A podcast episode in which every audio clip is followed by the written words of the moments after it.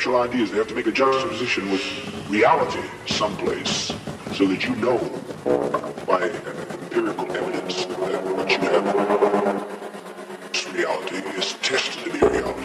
Concepts, and whatever your conceptual ideas, they have to make a juxtaposition with reality